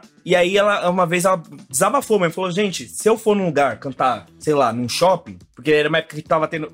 É, década passada tinha show em shopping, lembra que tinha esse conceito? Você ia lá no shopping, aí dominava o tatuapé, era uma coisa incrível. É, gente, se eu for lá e botar meu microfone e tal, vocês não vão ouvir minha voz direito, aí vocês vão. Vai vir pra cima de mim a parada. Eu preciso entregar um show tecnicamente perfeito. É, vocês é, esperam muito de mim. Eu sou muito associada a uma coisa de, de uma boa entrega. É, pra eu ter uma boa entrega, aí não é. Aí já tô expandindo o discurso dela, né? Mas pra Beyoncé, por exemplo, fazer uma boa entrega, ela vai precisar estar com essa galera e ela vai precisar fazer um show caro. É, é ela vai precisar subir o sarrafo dela e ela vai precisar estar com gente que sobe ainda mais o sarrafo dela é, e vira uma, uma coisa que é, é difícil você é, quebrar essa corrente, assim. Eu acho que o. o, o Tem rock, uma coisa, Iago. Ah, me salva. Que é. Eu sei dia parar. Não, é que eu tô pensando muito no que rolou com a Lana Del Rey recentemente no Mita, que é uma questão de expectativa. Uhum. A gente, todo, todo mundo aqui tá na. A, eu não sei, eu ainda tenho 25 anos, mas o resto aqui tá tudo na faixa dos 30 a mais. Mas a gente chega numa Claro. certa idade que a gente fala assim: eu não preciso. Eu consigo curtir um show é, não mais estando na grade. Eu posso ter uma experiência deliciosíssima Sim. estando lá pra trás, vendo o show do telão, mas com um som gostoso. Eu vou curtir, eu vou estar feliz ali. E ó, às vezes esse público mais novo, e é o que aconteceu, por exemplo, na Lana Del Rey recentemente, cria uma expectativa muito grande, porque Lana é uma artista que mobiliza um público muito grande. Ela e outros artistas, a Beyoncé mobiliza também. E às vezes o público fala assim: tá, vou comprar a pista. é, não vou comprar a pista premium, vou comprar a pista tradicional. Eu vou ver lá de trás, mas eu vou ter uma experiência boa. E não foi o que rolou, por exemplo, no Mita, sabe? As pessoas não compraram a pista premium, então elas não iam estar perto do palco de jeito nenhum. Elas estavam em outros pontos, então elas automaticamente se frustraram. Então, assim, essa, são vários fatores. É, eu vou ter uma experiência deliciosíssima estando lá atrás. Vou curtir, vou achar que é um show incrível, fantástico, mas assim, vale muito do. E aí engloba vários aspectos que o, o Iago falou lá atrás. Tem gente que vem do Pará, tem gente que vem do Amazonas, tem gente que vem de Recife, e aí a gente mora aqui. Essas pessoas precisam de um lugar para se hospedar, É, essas pessoas precisam de transporte, essas pessoas precisam de um universo de outras coisas. Eu, eu sou do Paraná, eu tinha um hábito de, por exemplo, em quando tinha uma banda que eu queria muito ver, eu saía na sexta-feira às 4 horas da tarde de Ponta Grossa, pegava um ônibus, vinha aqui, chegava 10 horas da noite, assistia o show, ia embora e, sei lá, 6 horas da manhã, 7 horas da manhã tava em casa. Mas isso era um privilégio ruim que eu tinha. Mas tem gente que mobiliza uma vida inteira pra estar aqui. É, é, e eu volto de novo pra coisa que a gente começou no começo. Música é uma coisa que mexe com a emoção das pessoas. É muito delicado. Cada um vai ter uma experiência, cada um vai ter uma, uma disposição pra gastar o que tem e o que não tem pra vir, assim. Então eu acho que, assim, é, são vários fatores que tem que ser amarrados. Porque no fim das contas, o que importa é a experiência. Então, assim, tem que estar o órgão da justiça ali, o PROCON, é, administrando. Tá certo isso aqui? O ingresso tá nesse preço, tá certo? Então, beleza, rola, vem esse ingresso aqui. Então, tem um monte de coisas que precisam ser amarradas e que aí eu acho meio injusto a forma como as pessoas, principalmente o público mais velho, público de rock, fala assim: é fã de Taylor Swift, tem que tomar no cu É, mesmo, é tem que perder verdade. ingresso mesmo. Rolou muito Cara, e isso. se fosse teu ingresso do Metallica, o seu ingresso do Aerosmith que te roubassem porque você é um velho brocha decrépito que ficou ali na frente da fila, sabe? Então, assim, música é uma coisa muito forte que não pode ser tratada com desdém. No fim das contas, é um produto que eu tô pagando pela, pela minha experiência e eu tenho que ter essa experiência é, bem resolvida. Tem que ser bem é, servido por conta dessa experiência, sabe? O que eu tô Muito achando bacana desse programa, e eu sei que o Merico quer encerrar, a gente já vai encerrar já. Mas é que aqui a gente não entrou Não nessa vamos linha. encerrar, não, Iago. vamos Esse programa vai Não durar vou. Isso aqui vai três horas. Três horas. Começa agora, Iago. Eu quero que você conte pra mim quais são os seus 10 shows É. favoritos da sua vida. Mas, mas o que eu tô achando bacana desse programa é que a gente não entrou nessa linha de, ah, o fã é desesperado, tem que acabar o fã, foda-se o fã. Que, primeiro, ela é preguiçosa e ela é burra, assim, ela não me interessa muito. É, e segundo, porque dá pra ir um pouquinho além nessa discussão, porque é, É a, é a- a- brincadeira do 80-20, né? Quer dizer, o fã, ele é 20% do seu festival, ele é 20% do seu, do seu show. A pessoa que ama, que vai porque é fascinada, exceto a Beyoncé, né? Que mobiliza massas. Mas é, é, vai ser 20% do seu público. E a galera que é desesperada, que compra na pré-venda, que abre conta em banco, tal, não sei o que lá, blá, blá, blá, blá, blá, blá. A gente tá olhando muito pra ele porque são esses 20% que vão criar 80% do hype do seu evento. Eles que vão sustentar durante meses até esse evento acontecer, eles vão ficar falando, tumultuando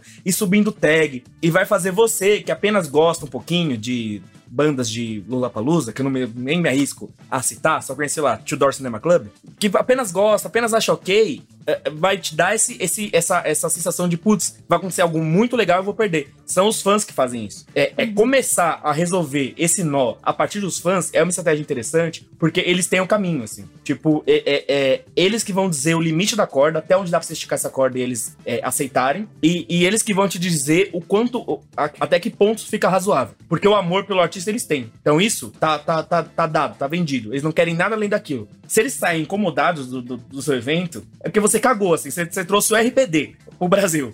A pessoa tá lá, sabe? E Ficou essa- meses. é. Se ela saiu, se ela reclamou do seu show, como aconteceu em 2006, é porque as pessoas foram pisoteadas, sabe? Então você tá ferindo algum direito humano. Porque pro fã reclamar, alguma coisa muito grave aconteceu. Então, É, exatamente. é, é- é- começar pelos fãs a resolver esse problema, eu acho que é um caminho muito, muito importante, porque é isso, é eles que vão. é, não são eles que sustentam a indústria financeiramente, mas são eles que mantêm o interesse pela indústria de pé e atraem vendas. Eles são os afiliados da indústria da música. Muito e bem. É isso? É isso. E aí, com isso, a gente anuncia a primeira edição do B9 Tour. Festival. Isso. Compre já o Silver ingresso. Chair, Silverchair. Counting Crows e outras bandas que ninguém mais ouve dos anos 90. Com- Meu Counting Deus do céu. Deep Chamando a gente de velho na cara dura. Muito bem. Muito bom. Qual é a boa? Qual é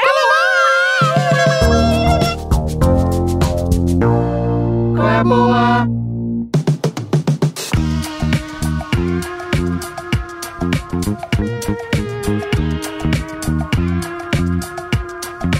Vou começar, que eu já deixei aberto, porque eu, quando a gente foi gravar ontem, não tinha deixado aberto, o Merigo me puniu. Não Vai lá, deixou eu começar começa. primeiro, foi horrível. Fiquei muito chateada, chorei quando cheguei em casa. Bom, enfim. Gente, meu Qual é a Boa é uma série no YouTube que só tem dois episódios até agora. Existem. Então, uma minissérie, duas talvez? Sei, eu acho que. série limitada. Aquele negócio que a gente chama de série, série limitada no M. Sim, que nem carga Que pesada. é. Existem duas criadoras de conteúdo que trabalham juntas, que eu gosto muito, que são a Carol Pinheiro e a Mac Nóbrega. Eu acompanho elas há muito tempo. É, elas trabalharam na Capricho nos anos 2000, e aí todo mundo que tem a minha idade sabe delas, o pessoal do Papel Pop, a Foquinha, enfim. Mas eu gosto muito das duas, eu comecei a acompanhar de maneira mais assim, firme mesmo, na pandemia. A Mac Nóbrega, ela é uma pessoa com quem eu me identifico muito. Muito mesmo. E ela é maravilhosa e ela é muito legal. E eu já conheci ela e passei vergonha, porque eu não sabia que eu ia conhecê-la, e aí eu fiquei muito tipo, ai, te amo, sabe? Ridícula. Mas tá bom. E aí ela lançou uma série no canal Carol Pinheiro. O canal chama-se Carol Pinheiro, mas as duas que fazem, né? Que chama-se Sim Chef. Que o que acontece é que a Mac é uma pessoa que gosta de cozinhar, gosta bastante, assistiu a série The Bear, que a gente já falou aqui no Qual é a Boa, acho que foi o Maron que deu essa, essa dica. Assistiu The Bear, ficou ainda mais apaixonada por cozinha, e ela, com as é, skills de produtora dela, é, arrumou para que ela pudesse fazer pequenos dias de estágio em cozinhas de lugares que ela gosta. Então, no primeiro episódio, é, ela, foi, ela foi cozinhar na, na padaria Revo. E agora ela está no- nesse nosso lugar que a gente ama muito, que é a Bat Bakery. Esse, esse grande epicentro de, de Benovers, né? Porque vamos muito à Bat Bakery. Então, é, ela foi nesses dois lugares e aí são episódios de mais ou menos uma hora, um pouquinho mais, um pouquinho menos, que mostra ela estagiando nessa cozinha e mostrando quais são os segredos de panificação, confeitaria, comida salgada. Cultura É digital, divertido. inovação. Cultura negócios. digital, inovação, isso, isso, isso. É, ela é muito divertida, só que ela não é, sei lá, ela não é assim muito. Oi, gente! Né? Se você não conhece a Maquinóbrega, ela é uma pessoa normal, entendeu? Fala normal. Uma pessoa que está na internet que fala normal. A, a Carol Pinheiro também. Mas enfim, e aí ela, ela mostra todos esses bastidores. E se você, assim como eu, é um cozinheiro amador que fica muito emocionado quando vê essas coisas de comida, gostou muito de The Bear, né? Fica sempre pensando, ai, se eu largasse tudo, abrisse um café. Ridículo, enfim. É, às vezes você pode abrir o seu café, mas ficar pensando nisso, né? Eu acho que essa série, lembrando, chama-se Sim Chef, no canal Carol Pinheiro. É, essa série é muito legal, não só para você ver como funcionam as coisas, mas eu acho que dá para muito se colocar no, no, lugar da Mac e pensar como é que será que eu seria com as habilidades que eu tenho, que assim, não são zero, mas não são profissionais, longe disso como é que será que eu, me, que eu me daria numa cozinha dessas? E aí, assim, o episódio da Beth Bakery é maravilhoso, porque a Beth, meu também é Beth, ela... Sabia! É lógico, é lógico. Pior ainda, a Aqui vida... é uma escola de música. Aqui É na isso. Medaiaiá. O... Imagina a vida da pessoa que chama a Beth, é difícil demais, né? Mas enfim, a, a Beth da Beth Bakery, ela é, além de tudo, uma pessoa muito legal. E aí, assim, apresentado por uma pessoa muito eloquente, que entende muito do que tá falando, boa comunicadora. Ai, mano, eu tô apaixonada. Eu me emocionei assistindo. Eu nem achei que eu fosse me emocionar e me emocionei. Então, a série chama-se Sim Chef e está no canal da Carol Pinheiro. Vão ter mais episódios até agora. Tem dois e estão ali no canal dela, entre outros videozinhos. Recomendo muito. Mac, se você estiver ouvindo isso, é, eu juro que eu sou bem mais legal do que da vez que você me conheceu. Um beijo. Ó, eu vou. Quero dar um boa aqui rapidamente, porque a gente já mencionou antes, acho que o, o Marco Melo falou do documentário que tem na Netflix sobre o Woodstock, né? Que se chama Woodstock 99, Peace, Love and Rage. É, eu assisti esse documentário por indicação. Não, esse é o que tá na HBO, né? Ele indicou esse que tá na HBO. É, Woodstock 99, Peace, Love and Rage, é, de 2021, dirigido pelo Garrett Price. A gente deu, ele deu esse qual é a boa. E aí tem um outro que tá na Netflix, né? Que é o da série Grandes Fracassos, que também é o Woodstock 99. Eu falei, puta, eu já assisti o da HBO, eu não vou assistir o outro. Mas eu, eu gostei um pouco mais desse que tá na Netflix. São três episódios, é a mesma história de como eles fizeram aquele festival, né? Tentaram reviver o Woodstock em 1999 e deu tudo errado. Foram dias de tumulto, violência e, né? Popular. Babado, é, confusão e gritaria. isso, isso aí, exatamente. Então, eu acho que vale a pena você assistir os dois, porque são abordagens diferentes da mesma história. Inclusive, um é um pouco mais longo, porque são três episódios, outro é só um, um filme, né, documentário. Mas para você ver como que você pode transformar um grande festival de música de fãs apaixonados por artistas numa grande é, roubada por falta de organização e de, e de bom senso, enfim, de perceber.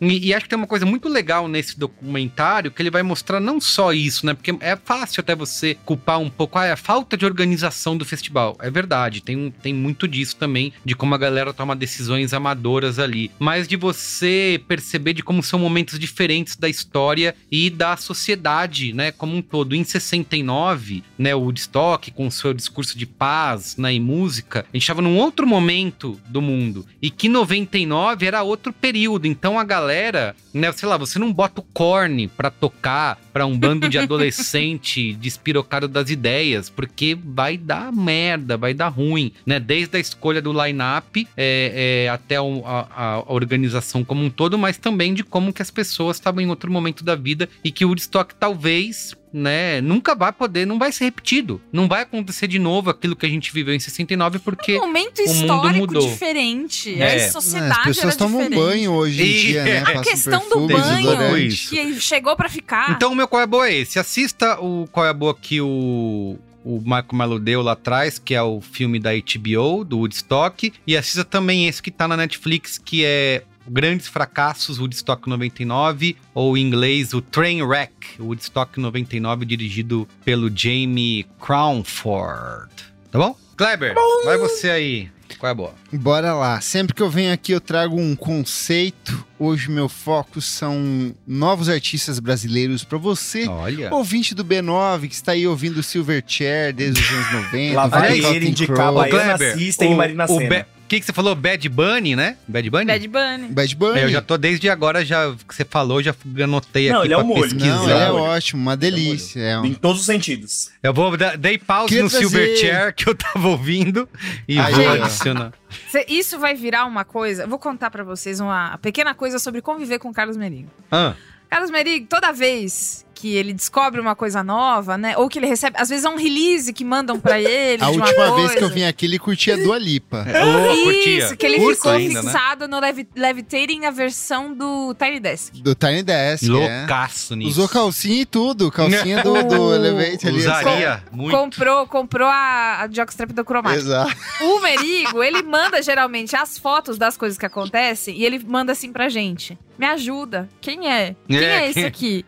Quem esse aqui é quem? Aí marca eu, marca o Iago, né? É isso que acontece. Eu vi que a gente né? falou de Os algum de artista internet. hoje durante o programa e que ele ficou olhando assim, o que que esses jovens É, ele estão abre a aba do lado, escreve Bad Bunny. E aí, total, e- não na E hora. é isso, Não, entendeu? é muito e legal ele todo mundo. registra na cabeça dele Bad e tal. Bunny. Então, o que vai acontecer agora que ele já sabe quem é o Bad Bunny, é Uhum. que no grupo, o que vai provavelmente acontecer é que vai ter alguma música do Bad Bunny, tipo, de 2018, que ele vai ficar muito fascinado. E aí, essa é a porta que se abre toda vez Bom, é bom que... que você já Começa pelo disco dele de 2020, Merigo. Boa. Começa com uma é, Garota de Ipanema com música de abertura. Tá bom. Bora lá, trouxe aqui alguns artistas brasileiros pra você, você que é publicitário, que ouve o Braincast.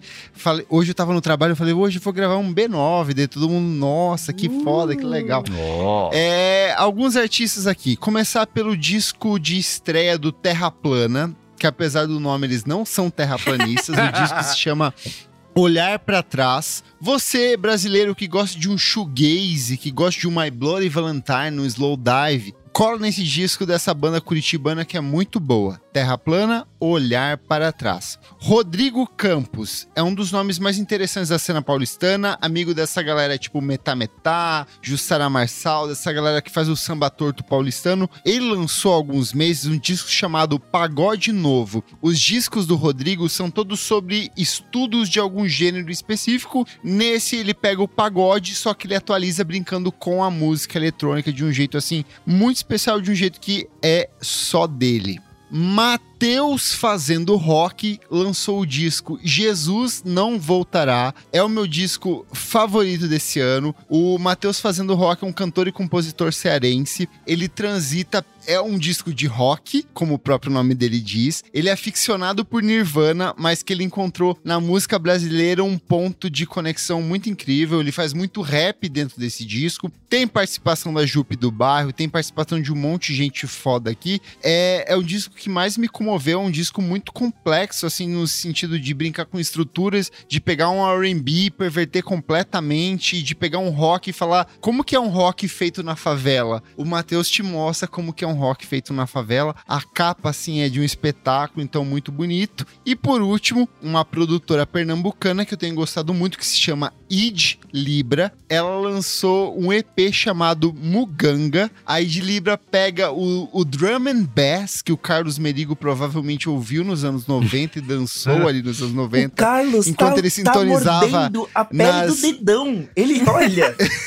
Tem alguma O história Carlos, aí. quando ele ouvia as melhores da PAN no final de semana, era um drum and bass. Mas aí de Libra pega esse drum and bass e coloca o brega funk, que é um ritmo puramente pernambucano, e faz esse EP fantástico. Ela é uma produtora trans. Quem gosta, sei lá, se você que circula nas cenas independentes, você gosta, gosta de bad Sista, gosta dessas coisas, cola então na Id Libra com Munganga, que é um EP espetacular. Quatro diquinhas aqui ó, da cena brasileira pra você que está deslocado, você que está perdido, ai, não sei aonde eu vou. Cola nesses que é sucesso. Vou dar uma dica adjacente à Bom sua. demais. Seguir Kleber Fak no Instagram. Siga! Ah, sim. Lançamentos semanais É todo não, no, dia, no Twitter. No Twitter. No Twitter é stories. só mais atualizado. Não, mas nos stories, que você põe os stories de álbuns para ouvir Três quando? discos. Três discos. Cara, é, sempre maravilhoso. Eu sempre descubro Você coisa diria nova que ele é lá. um molho, Beatriz O Soro? Kleber, ele é a definição do molho. Não é que ele tem o molho. Ele, o- a pessoa que pensou na, defini- na Delicioso coisa do molho molho... de Agora KY. para de ser casada, viu? Dá uma segurada. Ah, mas tá tudo bem. Não tem Muito problema bem. não, bobo. 2023, monogamia mata. Você nunca ouviu isso? Mas e você, Iago? O que, que você traz? Isso aí, Iago. Bom, eu vou. Eu vou começar com uma publi não paga, que é um investimento que eu tô fazendo. É, nós, a, a gente é Santander, é com especialista. você. A gente é Aquele especialista banco nisso. de uma letra e um número, Isso. Iago, é isso? Não, é porque nos dias 7 e 8 de julho, no Vibra São Paulo, que é um lugar onde eu não sei onde é, Ai, com... que delícia. Que era o é Credit. Card Hall, né? É. Ah, é? Então, é, o lugar Vibra onde São Paulo. o, Era o o João Hall. Gilberto mostrou a língua na abertura. Que tem a história do Credit Card Hall aí. Eu sou pesquisador, filho, eu estudei. É, teremos aí eh, a- o- as apresentações muito raras, cada vez mais raras e, e cada vez mais difíceis de ser acessadas, do cantor Roberto Carlos, que é um cantor que, na- sem meme, eu adoro. Eu adoro. Ele fez tudo que ele Eu amo. fez, ele, sabe, ele errou, ele errou. A gente sabe que ele errou. Ele errou, amigo. Jogou, ele errou. é. jogou a perna de pau na plateia, É, fez ele, ele- fez. ele teve os problemas dele. Mas assim, Ah. é o Robertão, entendeu? É o rei do romance em São Paulo. Se você Tá. for o organizador aí do Vibra, do Não Vibra, da Perna Mecânica, da Unimed do Convênio Paulistano, me, me dá um ingresso. Eu quero ir. Eu não quero pagar, mas eu quero ir. É, então Isso. fica isso. Quem, quem nossos ouvintes aí mais românticos. Ouvintes que acreditam no amor. Tem lá o Roberto Carlos aqui em São Paulo, tá vindo, não é Natal. Pelo. Então vão lá, aproveitem ele. Ele é um cara do jeito dele, né? Ele, é, ele tem boas Todo um intenções. jeitinho especial. Meu, sabe quem é que tá copiando o Roberto Carlos? O Harry Styles agora beija a rosa e joga na plateia igual o Roberto Carlos. Beijo mesmo. Eu ia gata, trazer isso, mora. porque eu fui no show do Harry Styles ano passado totalmente sem querer, lembra disso? Lembro, lembro. É Beatriz, né? Cara, que coisa horrível. Não. Beijinho pra você. Eu não vou É, falar nada isso aí. porque o pessoal da advocacia, um tiro de justiça, não me deixa falar o que eu acho do Roberto doutora Carlos. mas Deolane vem, vai cuidar disso. A doutora, a Ô, doutora Jojo. Ô, Iago, eu falei quatro dicas, mas eu quero fechar em cinco aqui porque você puxou um nome Cabalístico, interessantíssimo. cabalístico. O selo Sesc paulistano lançou um disco chamado Relicário João Gilberto ao vivo no Sesc de 1998. Eu ia Foi gravado na Vila Mariana. É um registro ao vivo do Mentira, João Gilberto, eu que eu sou apaixonado. Incrível. Eles lançaram já tem alguma, alguns meses. Então, se você é ouvinte do B9, que curte uma bossa nova, que curte um violãozinho ali, um, um banquinho violão, esse trabalho é espetacular. É um João Gilberto amicíssimo do público numa coisa rara. O meu disco ao vivo do João Gilberto é o que ele grava no Japão, porque ninguém interage com ele, então ele tá mega feliz. Mas esse disco aqui, ó, é espetacular. Então fechei aqui, ó, cinco dicas aqui para pro público do B9 se conectar com a nova- os novos lançamentos de 2023. Bom É demais. isso, monstro. Nossa, que animal, isso eu vou atrás, não sabia. É, e meu outro, e aí meu combo oficial, que vai pro, pras redes sociais e tal, é, é esse. É esse. É, como realmente eu tô avisa, né? gravando o Braincast a granel, não tá dando tempo de consumir coisas, ou eu gravo ou eu consumo. Sou eu. É, E aí, vocês não sabem, tá? Mas eu vou contar que o Merico fez a gente gravar ontem e hoje. Então a gente É tá meio verdade. que no cativeiro da CIA aqui no Braincast. É não dá verdade. tempo, né? Não tem como processar. E aí eu fiquei nessa, o que, que eu vou dar, o que, que eu vou dar, o que eu vou dar. É, eu tinha essa piadinha, faz um tempo que eu tô querendo é, fazer essa pauta e tal. E eu falava, ah, é a nova era dos festivais, porque tem um livro chamado A Era dos Festivais, do Zuzo Homem de Mel, que é um dos maiores pesquisadores de música popular brasileira do, do Brasil e quem sabe da história. É falecido recentemente, mas enfim, deixou um legado incrível. Que ele descreve exatamente esse, pes- é- é- é- esse nascimento pelo festivais da Record, como é que foi, bastidores, fofoquinhas, briga de Elis Regina e Nara Leão, que é muito boa de acompanhar, assim. E um Ai, livro grande, bacana. E me lembrou muito de uma época da minha vida que a minha vida era realmente ler livros sobre música popular brasileira. Existe todo um grande circuito de você entender como nasceu esse mercado, todos os artistas que a gente é, aprende a referenciar como lendas, como eles se tornaram lendas e tal. É, e aí, acho que não me custa nada eu indicar o meu favorito deles, que foi o meu primeiro livro favorito da vida, assim. Na época eu tava muito é, vivendo, pulsando a música popular brasileira no ensino médio, meio sem saber o que eu queria da vida, assim. Ai, o livro da Kéfera. Ai, que Isso, bonito. É a parte que falta, vai ser esse livro. É o livro Solar da Fossa. Ah, o escritor é o Toninho. Vaz, também pesquisador de música brasileira. O que, que é o Solar da Fossa? É que parece ficção, isso é uma coisa louca. Era uma pensão que existia no Rio de Janeiro, é, nos anos 60, que tinha esse nome mesmo, Solar da Fossa, porque não era uma pensão muito maravilhosa, mas que calhou de morar nela. Caetano Veloso, Gal Costa, Paulinho da Viola, é, puta, gente para um dedéu, assim. É, atores de teatro oficina, é, ao que consta a lenda. Dizem que foi lá que o Chico Buarque deu o primeiro beijo na Marieta Severo. Então, assim, onde foi um celeiro de, de música popular brasileira, e essa galera vivia junto. E, e- e tinha um quarto e sala, ia comer pedaço de pizza, dividia pedaço de pizza, pra, voltando da Record, é, e você acompanhar esse nascimento, essa cena pulsante. É, é porque é, é gostoso de ver, e eu queria muito sugerir aos executivos da televisão que nos ouvem, todos eles, que fizessem uma série desse, uma série dramatizada desse, desse, desse livro. Ai, ia ser porque é muito foda. ficcional. É muito ficcional. Ah, não, hein, gente. Ia ser bem ruim, ia ser bem Não, brega. não, Mas Pensa- é o que eu quero. bom, eu quero, pensa se bem é, feito. eu quero Andréa Beltrão sendo uma atriz de teatro coisa boa. oficina. Então esse livro ele é gostoso de, gostoso de ler, ele é uma crônica mesmo de como foi a vida nessa pensão, como isso aconteceu, por que, que esse acidente é, é, deu certo, como essa turma virou o que virou depois, como foram plantadas essas, essas sementes. Tinham ali 85 apartamentos, todo mundo era meio artista. A Gal Costa ela veio é, pra cá como diz o Caetano Veloso, caminhando sem documento, nada no bolso nas mãos. O Caetano Veloso escreveu a música Tropicália e ele foi na pessoa que ele mais adorava, que era o Paulinho da Viola, bateu no quarto dele. E aí o Paulinho da Viola falou: essa música é meio merda. Então, assim, tudo é muito divertido. E, e quando tá tudo muito divertido, instala-se um circo do lado desse, desse celular da fossa e um leão invade a pensão. E aí as- o Paulinho da Viola, o Caetano Veloso, o Martin da Viola, todo mundo assim, lidando com um leão dentro do, do prédio. Então, é. é, é Quê? Invistam nesse livro. Amiga, tem que ler pra você saber. Foi lançado pela Mano! editora Casa da, Casa da Palavra. É, é para você ler e voltar, ler e voltar, ler e voltar, ler e voltar, ler e voltar, porque ele realmente, assim, não, não é ficção. Não dá pra você acreditar numa coisa dessa. E é o que a gente vive mesmo, é a nossa história. Nossa história é uma história de ficção mesmo. A gente tem que aprender que a gente é o país da arte e que tem coisas que tem que acontecer.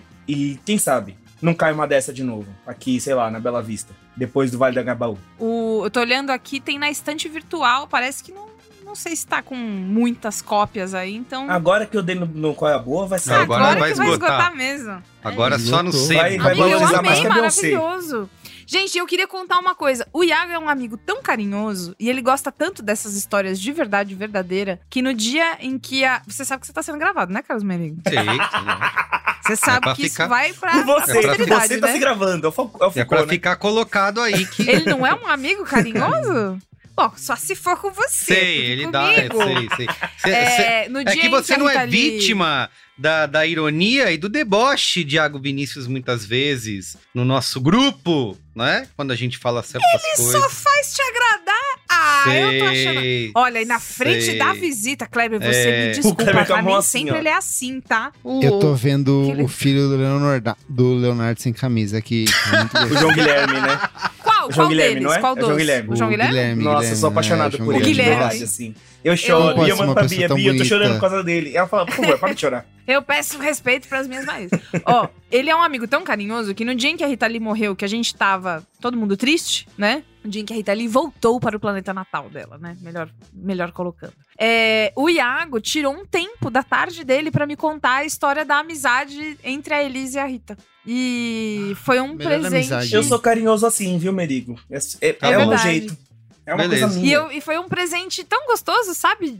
Então, assim, é só pra falar, tipo, gente, o Iago gosta dessas coisas de verdade. Então, toda vez que ele recomenda, é bom mesmo. É porque é lindo mesmo. Lindo Ouva. como. Mas se você estivesse grávida e presa, eu visitaria você e lutaria pelos seus direitos Beatriz. Encerra, cara. Eu não vou conseguir. Muito bem. Lindo, eu amei. Gente, um beijo, obrigado. Muito obrigada. Até semana que vem. Tchau. Bato. tchau!